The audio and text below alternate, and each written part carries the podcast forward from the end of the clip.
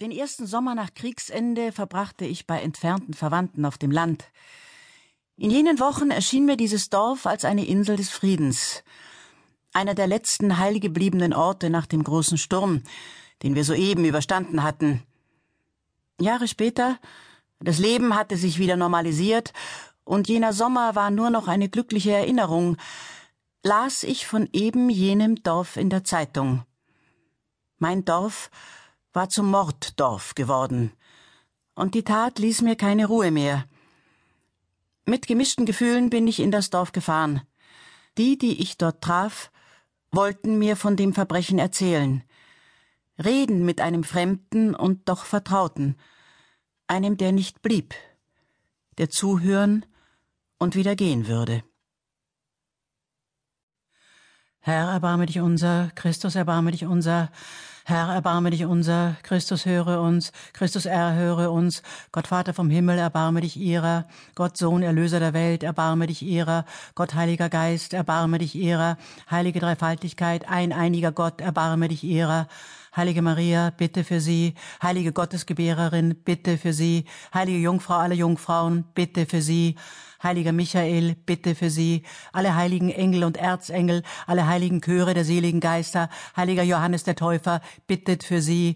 Heiliger Josef, bitte für sie alle heiligen Patriarchen und Propheten, heiliger Petrus, heiliger Paulus, heiliger Johannes, bittet für sie, alle heiligen Apostel und Evangelisten, heiliger Stephanus, heiliger Laurentius, bittet für sie, alle heiligen Märtyrer, heiliger Gregorius, heiliger Ambrosius, bittet für sie, heiliger Hieronymus, heiliger Augustinus, bittet für sie, alle heiligen Bischöfe und Bekenner, alle heiligen Kirchenlehrer, alle heiligen Priester und Leviten, alle heiligen Mönche und Einsiedler, bittet für sie.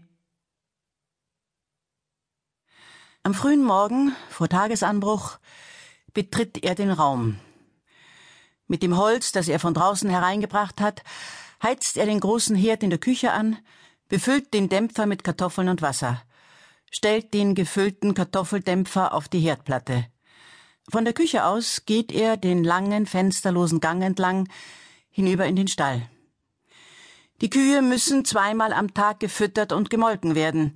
Sie stehen in einer Reihe eine neben der anderen. Er spricht mit gedämpfter Stimme auf sie ein.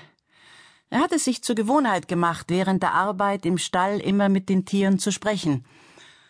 Vom Klang seiner Stimme scheint eine beruhigende Wirkung auf die Tiere auszugehen.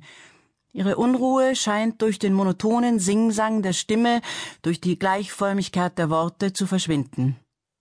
Der ruhige, einförmige Klang löst ihre Spannung. Er kennt diese Arbeit schon sein ganzes Leben. Sie macht ihm Freude. Er streut neues Stroh auf die alte Unterlage auf. Das Stroh dafür holt er aus dem angrenzenden Stadel. Es verbreitet im Stall einen angenehmen, vertrauten Geruch. Kühe riechen anders als Schweine. Ihr Geruch hat nichts Aufdringliches, nichts Scharfes an sich. Danach holt er das Heu. Er holt es auch aus dem Stadel. Die Verbindungstür zwischen Stadel und Stall lässt er offen. Während die Tiere fressen, melkt er sie. Davor ist ihm etwas bange. Die Tiere sind es nicht gewöhnt, von ihm gemolken zu werden. Doch seine Befürchtungen, dass das eine oder andere Tier sich nicht von ihm melken lassen würde, waren umsonst gewesen. Die garen Kartoffeln riechen bis hinüber in den Stall.